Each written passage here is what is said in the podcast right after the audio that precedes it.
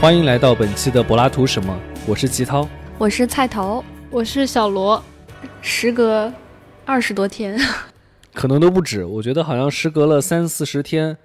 对我们终于又聚到一起，开始可以录节目了。我们今天想要录这个播客呢，主要是因为最近在上海当代艺术博物馆有一个呃新的展览，叫做《树树》，然后我们三位都去看了这个展览，所以就是想跟大家聊一聊跟树有关的话题。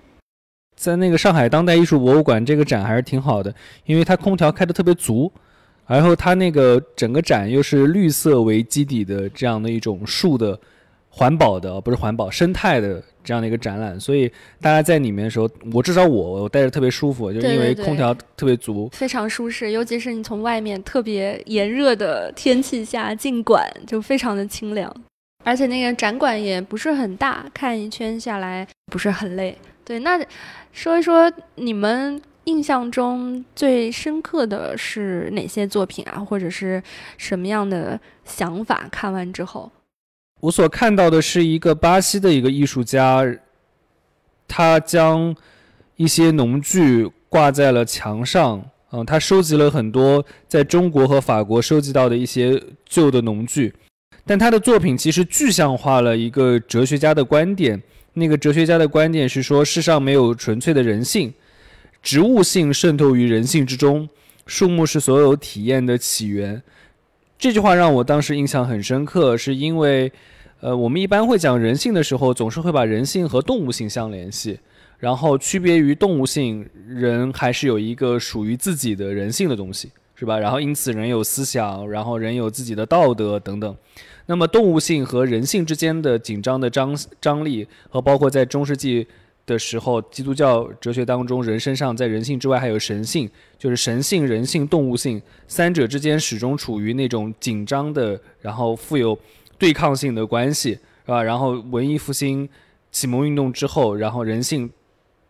就是大获全胜，然后到了尼采之后，我们又再度去恢复那种啊被压抑了的。那种属于健康的动物性的东西，是吧？关于生命本能的东西等等，又会回来。就等等这些讨论的时候，我们都会看到，就植物性的概念其实是缺失的。就人和自然之间，人和植物之间，植物始终是被人利用的、被人借用的工具化的东西，而不是一个和人性本身相关的。所以那个作品去来展现的那个话题，在我看来，其实是说植物性和人性之间有一个相互渗透的关系。因此，那些工具都是从某一个树木当中，呃，做出来的。对，其实跟人是有一个互动的关系。那那如何我们区分植物性和人性，或者人或和植物之间的一个区别性？我觉得可能在这次展览当中，我看到了好几个作品，他们都在思考这个话题，就是植物并不像我们想象的那样，树木并不像我们想象的那样，它是一种在。自然当中非常被动的，特别是和人能够改造自然、改造世界的那种能力相比起来，植物是一个非常被动的状态。它是等待人们去利用、等待人们被改造的一个东西。他们特别强调植物的主动性。呃，比如说在一个作品当中，我记得他就在讲说，那个植物是如何能够特别主动的适应生态环境。当生态环境有一些是对它不利的条件的时候，植物它并不是去。强烈的反抗，以他自己的方式去来定义什么是适合我的生活、适合我的环境，而是以一种方式去来适应它，然后去改变原有的那种成长的轨迹、呃发展的样态，然后以和现在已经变化的环境当中找到自己的生存之道。这一种非常独特的植物的智慧。我记得那个。视频里面就是，呃，它是在一个玻璃板上放了一个秤砣，然后玻璃板下是植物的种子，就是正常人的发力方式是想办法把这个秤砣给顶起来，才能够呃生长，但是呢，它植物之间。呃，反而比人更聪明。它有一个协同合作的方式，它会让一边的种子先发芽，然后制造出一个梯形的坡度，然后让那个秤砣慢慢的就滑下去了。它是所以是借用的是这种巧力，而不是一种比较呃蛮横的对撞的力量。对，它其实是创造了一种和其他生物体之间的动态联系。对对对，我不是仅仅是靠着自己活着的，我还是和其他的有机物在一起，能够协同协作的。对这种协同协作是一种非反思的那种智慧，然后它就是以一种好像就是一种生命的原则，那种生命的原则就不是仅仅是自身的，而且它一定是合作性的。嗯，所有的植物，特别是树木，可以在这样的一种原则之下适应整个的变化，所以它的那个适应性和自然始终是有一种贴合的关系。那我们可以通过这些作品，或者是整个策展的话，可以看出这个展的一个主旨的核心啊，它的用意是突出这些树和植物的一个地位，然后让我们重新去认识树木本身，是这样一个主旨吗？这个展和我一直思考的某一个问题是挺相关的，就是关于生长性和制造性的问题。就是我们比如说说一个杯子。然后这个杯子它不是一个自然之物，是因为它是由人制造出来的东西，它是一个人造物，是吧？然后但我们说，或者说我们说一棵树、一朵花儿怎么样？它是一个自然成长的，它有种子发芽，最后长大的东西。所以那样的一种所谓孕育过的生命和制造的生命之间，它是有很大的差别的。那我们其实经常批判的东西是说，我们的工业对于。呃地球的污染啊，然后对于环境的破坏啊，森林植被的破坏等等的时候，我们与其说是我们侵占了原本植物的生存的空间，过分的浪费等等的这样的一种情况，不宁说其实是我们用一种制造的原则，把制造的东西，把人造的东西看成是一个高于自然生长的东西，因此我们让那些植物，让那些动物的生长，它们繁衍。的这样的一种权利也好，或者这样的一种生存的原则也好，让位于人们去制造工业、去制造制造品的这个事情，所以它是一种非常激烈的二元的一种紧张关系。对对对，就是在人类社会中，都是以人的生产活动为中心来去设计这个周围的环境，那还是忽视了，完全忽视了那些生命的一些性灵，或者是他们的一个情感，他们本身生长的诉求。环保意识可能它必须得到了非常发达的工业社会或者工业体系建立和成长了之后，人们才会自觉地产生出某些对于环境的保护的意识。就是当我们的工业处于比较低的时候，人们并不会特别在乎对于树木的那个事情，或者说他不会以一种非常现代的意义去来保护树木。所以我看到，我记得我们这个展览一进去的时候，那个法国艺术家的作品，那个作品就比较典型的反映了。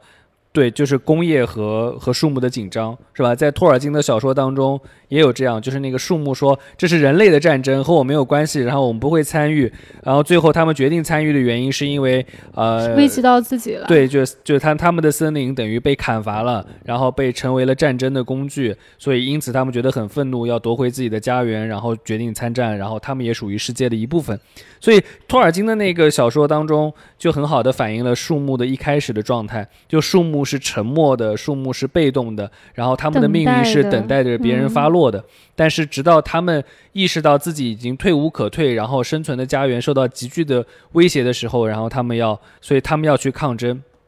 这个事情对于树木的拟人化，很好的反映了那个时期人们对于植物和树木的一种生态的意识。那种生态的意识是说，树木经过了一定程度的被砍伐、利用、用作工业之后，人们开始觉得树木是珍贵的，我们才开始去保护它，然后才会产生出非常现代的环保的意识。对，但是在一个非常早期的工业和资本主义时期的时候，人们不会去那么强的去有现代的环保意识的，这是不可能的一个一个一个状态。那就是你们印象中的树木都是什么样子的？就是跟树木产生过怎样的连接？有什么故事吗？对对对，嗯，就是我有一个习惯，就每当我觉得特别心烦意乱的时候，我就会闭上眼睛，然后开始想象一片森林。就有时候觉得头晕啊不舒服，然后我就跟自己说一定要冷静冷静，然后闭上眼睛，然后就想象自己在一片森林里面，然后想象那个森林里的树啊，啊，然后就是叶子啊，整个人就会安静下来。我印象比较深的是，呃，之前有一次在呃法国黑森林，就跟德国交界的黑森林里面露营的时候，就是当时是住在这个森林里面，就属于 非法露营吧，应该是 就偷偷搭了个帐篷，呃，住了一晚。然后第二天早上呢，差不多五点钟左右，天还没亮就醒了。然后当时从帐篷里走出来，还是灰蒙蒙的一片黑暗的天，然后四周全都是感觉有千丈高的树木，然后当时一刹那心里面是觉得非常害怕的，就觉得好像来到了一个特别神圣的不得了的一个地方，然后都都不敢说话。这个树木面前是，呃，会产生一种。敬畏的心理，它会带给人一种，就是像康德所说的那种崇高感的，不仅仅是美，而是一种特别高大、特别神秘的一种崇高的感觉。对人好像在一些肃穆的地方就不大愿意高声喧哗和讲话。就人其实特别吵闹的时候，是因为在人群中人会才会特别的吵闹，声音才会特别的大。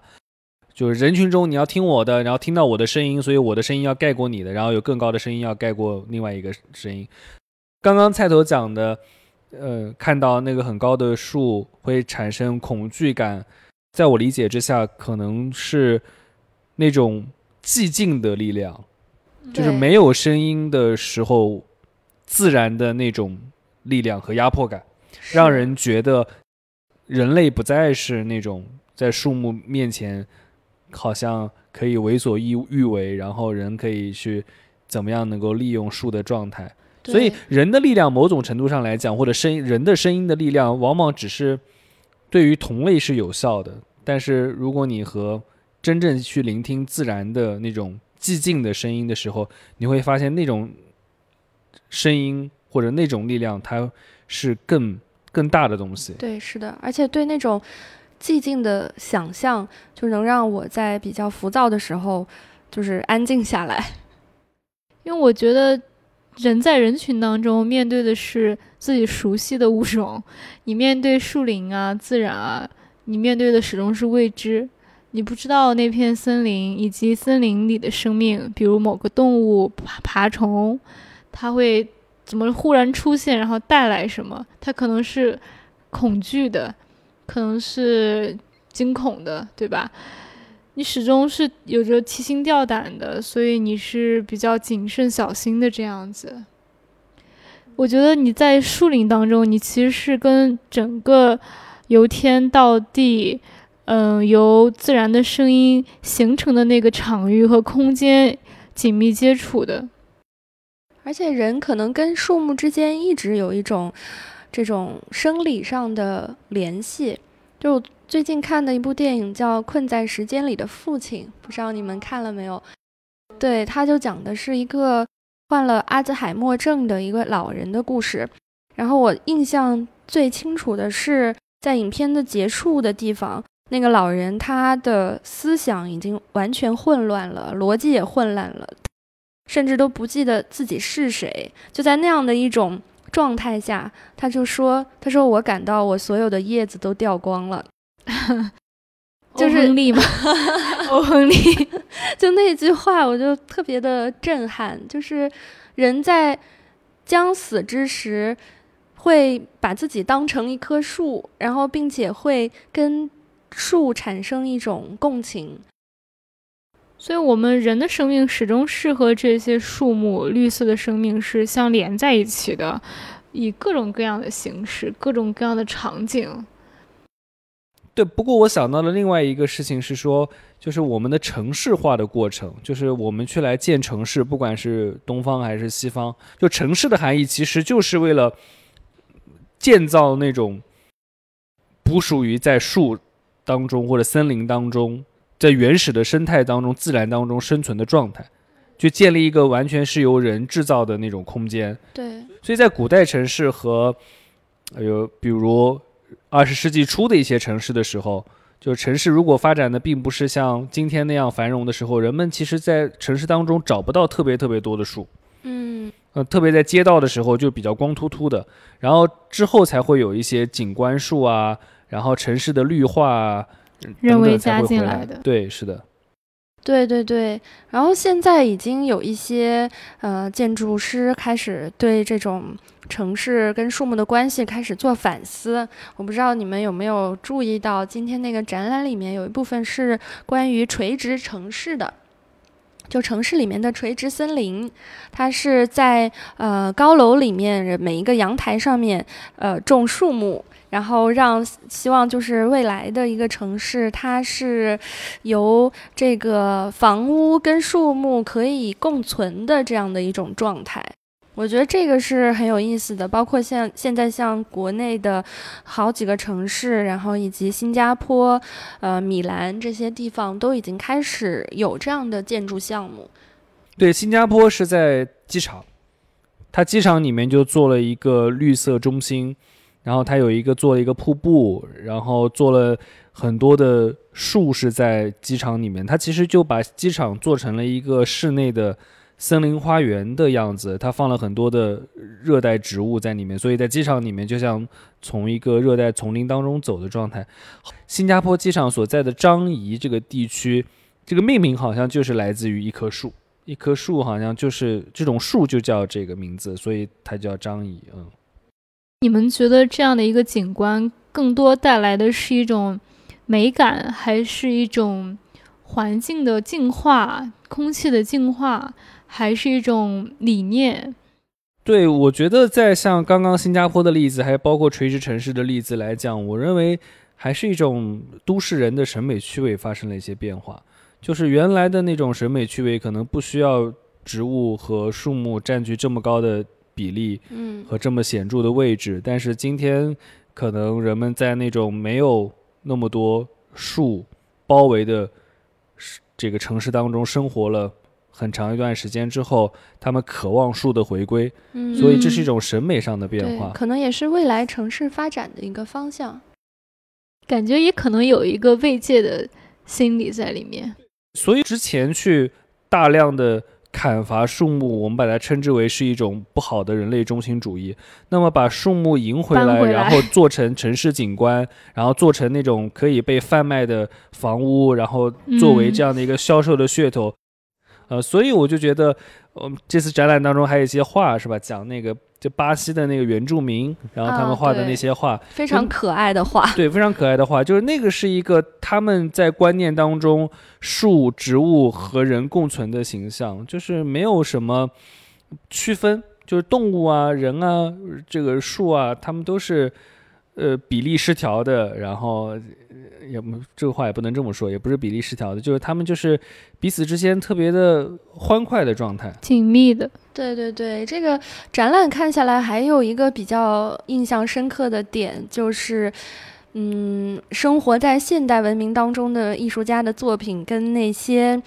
呃原始森林里面原原住民的作品的一个非常强烈的画风对撞，对 对对，就是一方面是比较当代的，然后带有一些解构的艺术风格，里面会有很多生态跟工业的对立，然后但是看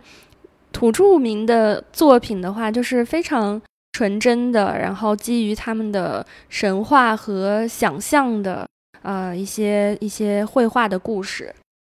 所以我们会觉得更少见。然后这些作品，不管是周边啊，还是呃在所有的展览当中，也是受到来的一些观众很大的一个喜爱。嗯还有一个现象，其实还挺有意思的是，人们原来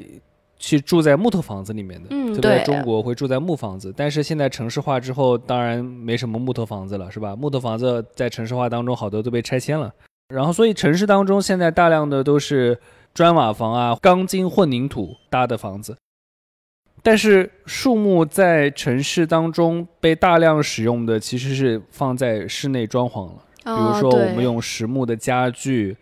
然后实木的地板、复合的地板等等，就是地板好像是特别容易看到的，在城市当中的木头的形状。对对对，确实是。所以我们每天还是跟树木在一起，但是换了一种形态。哎，但是我觉得还挺好玩的，就是在以前啊，大概在八十年代、九十年代的时候，室内装潢比较用的多的是瓷砖和地砖，就地砖是家里面用的比较多的东西，然后铺地板是比较少的，就是也铺地板，但是那个地板呢，就感觉铺地板特别铺实木地板，毕竟它还有一定成本嘛。然后现在基本上家装讲究大量的都在铺好的这个地板。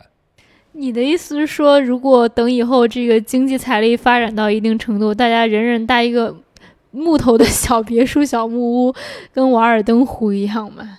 不，我的意思其实是讲说，在现在的装修和现在特别是商品房兴起之后，人们买房热潮之后所诞生的情况，就是人们对于木板的消耗要远远超过以前。对，而且大多数木板其实不是国内自己种植的树木，而是从其他国家进口的原材料，然后在中国加工成这个成品的木板啊什么的。所以其实现在的树木也是在跟我们一样经历着一个全球化的一个过程。对，就是我们相当于从一个呃树木的出口国，然后同时现在也变成了一个比较大的木材的进口国。我们会进大量的从东南亚进的一些木材，用作做地板啊、做家具啊等等。还有北美，就北美经常说什么胡桃木啊等等，就是从那儿进来的。这是一种对于自然的呼唤嘛？我们想更与他们贴合在一起。面好像它好像显得说你使用纯木的实木的东西，高好像更加的环保，然后更加的 不是环保，就是你使用实木的东西，好像它更具有亲肤性啊，嗯，然后让嗯房间更温暖啊，哦，什么什么嗯木色基调啊，诸如此类的。但另外一方面，把木头高度的商品化。那个商品化就是说，它在审美的意义上来讲，告诉你木色是好的，然后怎么样是是暖色的，哦然后用什么样的什么樱桃木在家里面会带来什么样的颜色和质感？如果使用胡桃木是怎么样大气的稳重？然后用什么什么之类的，就是这些东西本身是树木它自己的属性，但是呢，被嗯商品化之后，它被赋予了一系列的这样的一种幻象。啊、一系列附加的东西在它身上，然后人们是因为这个去挑选树木。现在你去家装市场上问什么胡桃木啊、樱桃木啊，商家都会以这些形式去来描绘那个木头。但是木头本身，在它没有做成这个地板本身，它是一个什么样的形态，有多少人会在意呢？恐怕也没有多少人会在意这件事情。对，呃，我倒是想到木头它本身是会有自己的一些气味的，尤其是有一些树木，比如说香樟，我不知道你们小时候家里面有没有那种香樟木的老箱子。就是很多家庭它是祖祖辈辈流传下来的嘛，因为它呃确实有一个防虫的功效，然后呃有很很很清香的味道，然后同时呢，树木它有一个特点，它即使是被做成了商品，它依然是有一定的有机体的那种生命力的，它是会变化的。就是有自己的一个、呃收缩或者是呃热胀冷缩的这样一个变化的过程，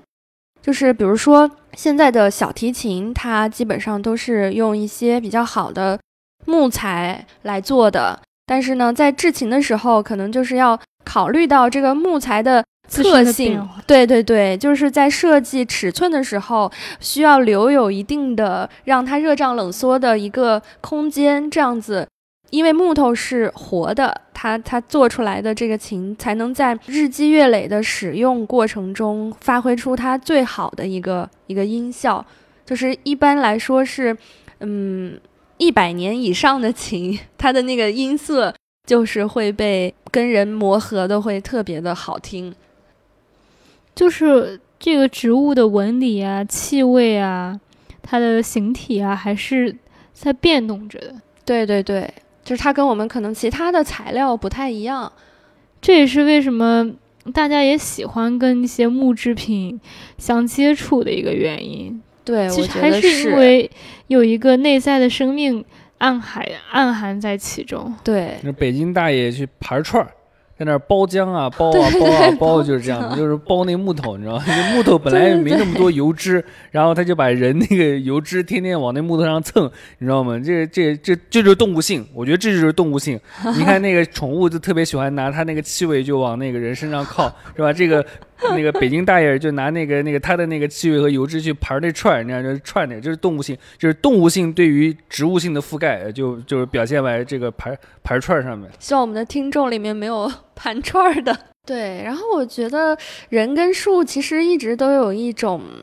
呃依赖的关系。人依赖树木，对，因为树木它是一个可以是人的情绪的一个很好的倾听者。比如说，就像那个电影《花样年华》里面，呃，最后有一个树洞，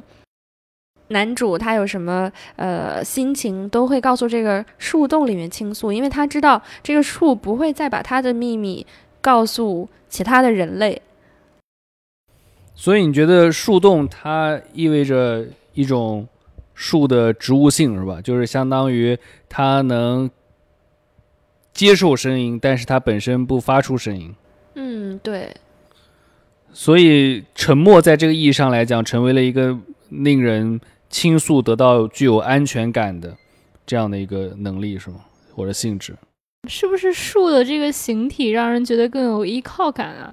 就是你看找动物就不行，你说找一个袋鼠是吧？它也有一个洞，你把那个袋打开来对它说啊，你感觉特别不安全是吧？对，因为它自己有它自己的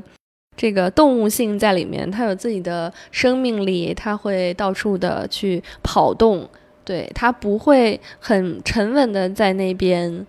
这个聆听你的情绪。所以历史上很多哲人，他去森林踱步、散步、思考，包括记得看那个《战争与和平》，那两位男主就是在森林里谈话对话，他们都是选择了这样一个安静又可靠的一个场所，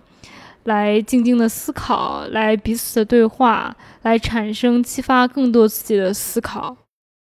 所以我们其实讲到了一个树的一个话题，就是树木和土地的关系。就是树木和土地的关系，它是固定的，它是稳定的。如果不是通过一种比如洪水啊等等的方式，或者是人把它移走啊等等的方式，就是树和那个土地就是固定在那里的，它是常年固定在那里的。对，是的，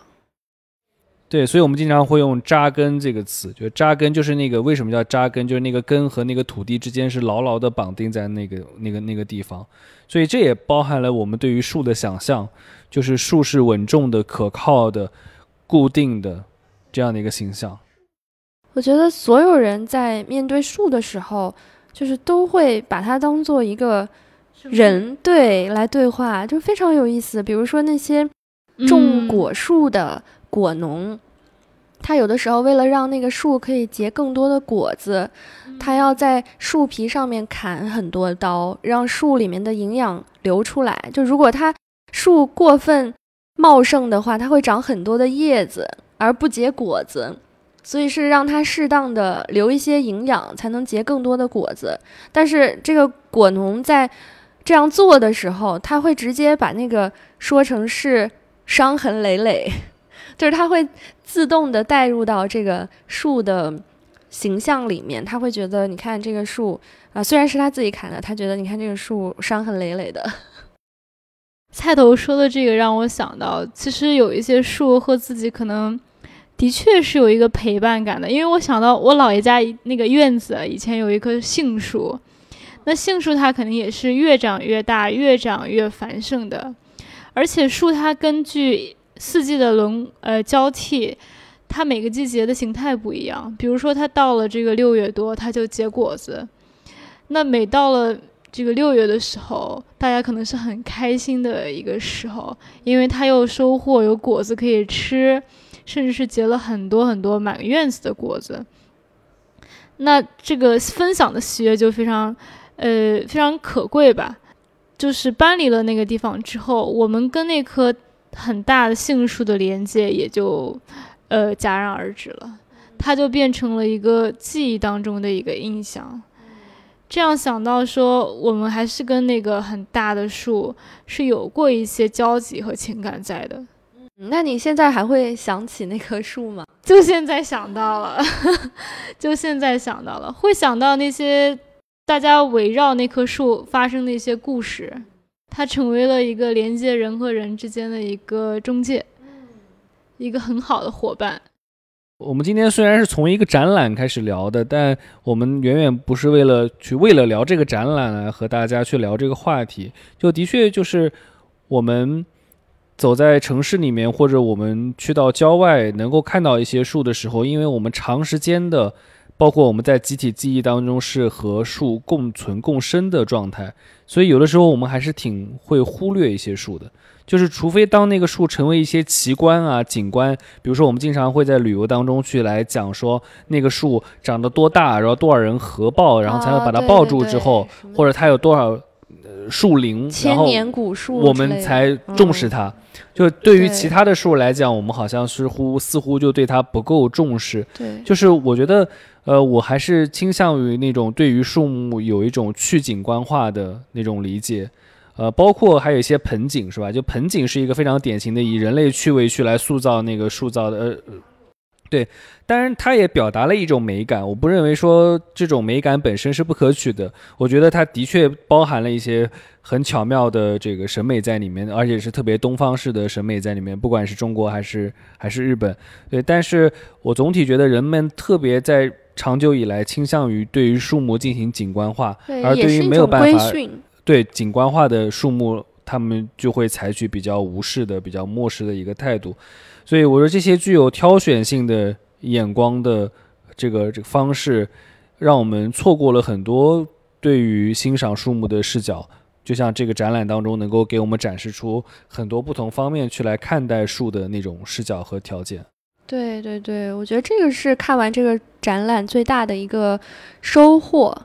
就是可以有一些不同的视角来重新的去观察我们生活里的这些树木。那我觉得可能会不会还是要呃离开城市，到一些山区啊，看那些森林，或者是更偏远的地方，看一些原始的不同形态、不同类型的树木，然后你才能。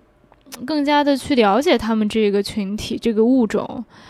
嗯，不然你在城市看到的全是比较千篇一律的一些景观树木。